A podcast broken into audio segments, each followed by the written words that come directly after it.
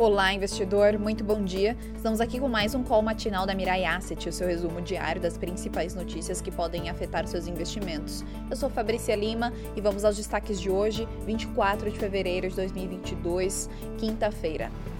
As bolsas de valores no exterior derretem nessa manhã de quinta-feira após a confirmação de que a Rússia está invadindo a Ucrânia.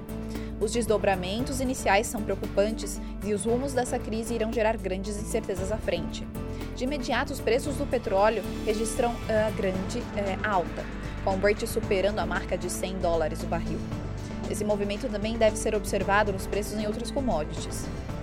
Os países do Ocidente já iniciaram uh, conversas para ampliar de forma dramática as sanções contra a Rússia. Por conta deste evento, teremos grande volatilidade no valor de moedas e curva de juros no mundo. A agenda econômica de hoje será importante, sendo destaque por aqui a PNAD contínua de dezembro e o resultado primário do governo no mês de janeiro. Lá fora saem nos Estados Unidos os pedidos de auxílio-desemprego semanal, revisão do PIB do quarto trimestre de 2021, índice de atividade nacional de janeiro, vendas de moradias usadas de janeiro, estoques de petróleo semanal e discursos de membros do Fed.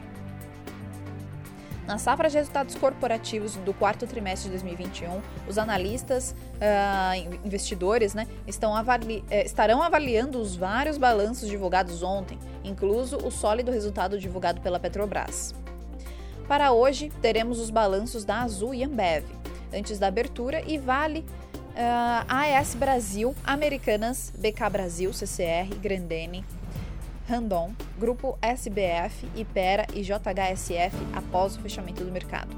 Hoje será um dia de grandes incertezas no, mercado financeiro global e com grande movimento uh, de aversão ao risco.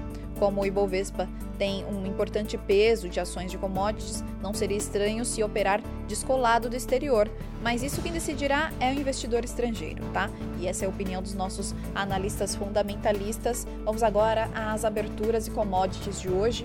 Uh, o Ibovespa ontem fechou com uma queda de 1,01% a 111.748 pontos. O dólar com uma queda de 0,95% a R$ reais é o menor valor desde junho do ano passado. E Nasdaq com uma queda de 2,57%.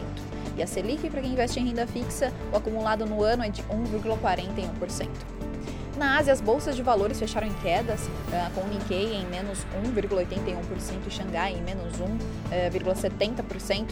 Na Europa, as bolsas abriram em forte queda, com Londres em 3,27% de queda, Alemanha com queda de 5% e França com queda de 4,82%.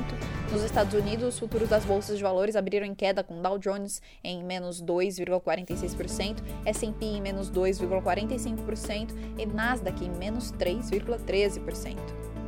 O Ibovespa Futuro abriu com uma queda de 1,59% a 114.676 pontos. Uh, o dólar abriu com um aumento de 0,67% a R$ 5,04.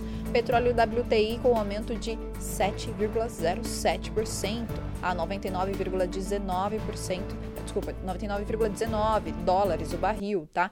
Uh, conforme a gente havia informado, uh, teve um aumento significativo no petróleo. Petróleo Brent em mais 7,02% a 101,03 dólares o barril.